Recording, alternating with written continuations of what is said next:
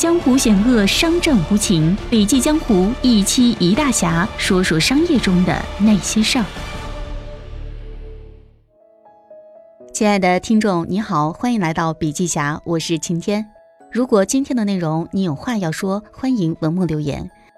二零一九全球标杆学习高端峰会特别邀请了腾讯知道的作者，前腾讯首席敏捷管理教练，中国首家互联网转型咨询公司。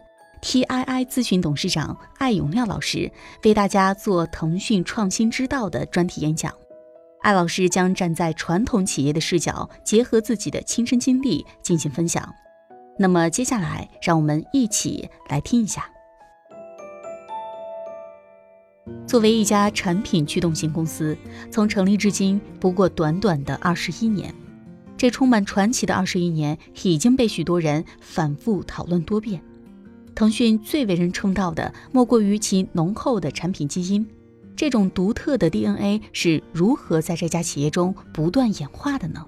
我们学习腾讯，到底该学习它的什么呢？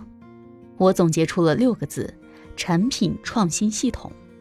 零四年腾讯上市，零五年百度上市，一四年阿里巴巴上市。百度和阿里巴巴的股市涨势呢比较平缓。而腾讯在长达十四年的时间里，股市涨势持续猛烈上涨，没有太大的波动。这在全球范围内都很难看到第二家这样的公司。那为什么一家公司可以持续性的上涨呢？早年腾讯做 QQ 那是纯粹的偶然了，它靠 QQ 不可能支撑这么长期的增长，而是一款又一款的产品才能支撑它的业绩不断推高。所以说，你要学的并不是它已经成功的产品，而是它的产品是怎么产生的。这就是腾讯的产品创新系统，它创造了超长时间、超越预期的增长。那么，腾讯的产品创新系统呢？最核心的就是以下两个点：第一个是管理创新，腾讯内部管理机制不断在革新与更新。即便是在一零年，腾讯的管理模式与绝大多数中国成功企业大相径庭，而这些不同呢，并不是从管理经典的理论衍生出来的，而是腾讯内部自然衍生进化而来。管理模式上很多都是自己独创的。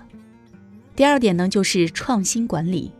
时至今日呢，很多企业都说要创新，但是真正能够将创新落地的却非常少。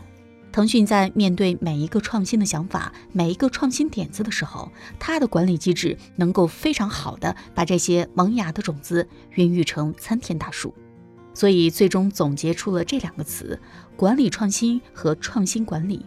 如果说再把这两个词儿扒开的话，就是腾讯产品创新的系统，它由四个部分构成。第一个是产品型组织。传统的结构呢是职能型，每个岗位一个萝卜一个坑，各司其职，靠管理分工联系在一起，非常不适用于创新，所以说需要过渡到产品型组织。第二种呢是丛林式创新，从被动执行上级下达的指令到自发主动去创新，每一个部门每一个小组都有可能萌发出一个全新的想法去开展和实施。第三种呢是共生型生态。从早年腾讯想把所有的互联网线上业务全都做了，到现在呢演化为生态联合。第四种就是失控型管理，从过去多数企业会采取的家长式的管控，到现在的失控，甚至是不管。那么接下来呢，给大家来详细说一下产品型组织。腾讯之所以可以做出这么多优秀的产品，也是得益于它的组织架构。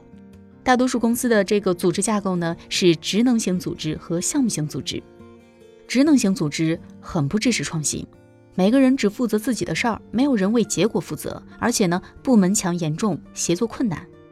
项目型组织虽然解决了很多职能型组织的问题，但是也带来了一个问题，那就是团队永远在磨合。今天所在的项目组和明天所在的项目都不一样，每天面临的人也都会不一样。这个状态会带来的结果就是，没有人能够信任彼此。那么这种组织结构只适合做一次性的定制业务，不适合做长期不确定性的业务。而腾讯的组织架构呢，被称为产品型组织，它没有明显的岗位职能划分，整个组织结构是以产品为导向，每个产品，包括其子产品，都是一个独立的产品生命体，有独立的 KPI，有自己的业绩数据指标，独立的运行方式，不需要与外界太多的耦合和关联，也不需要借助流程和领导来找关系，自己内部形成网状的关系。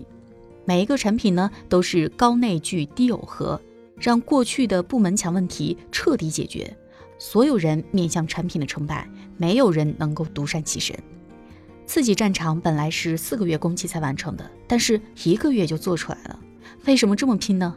因为要赶在春节的时间点发布。为什么大家都心甘情愿的加班了，不休息不着急回家吗？因为一旦成功，就会获得超额的回报。产品型组织呢，适合做长期不确定性的业务，团队在一起长期合作，形成高默契，形成很好的创新团队基础，这就是产品型组织。好了，今天的音频分享到这里就结束了，感谢你的收听。更多精彩内容还需阅读全文，我们明天见。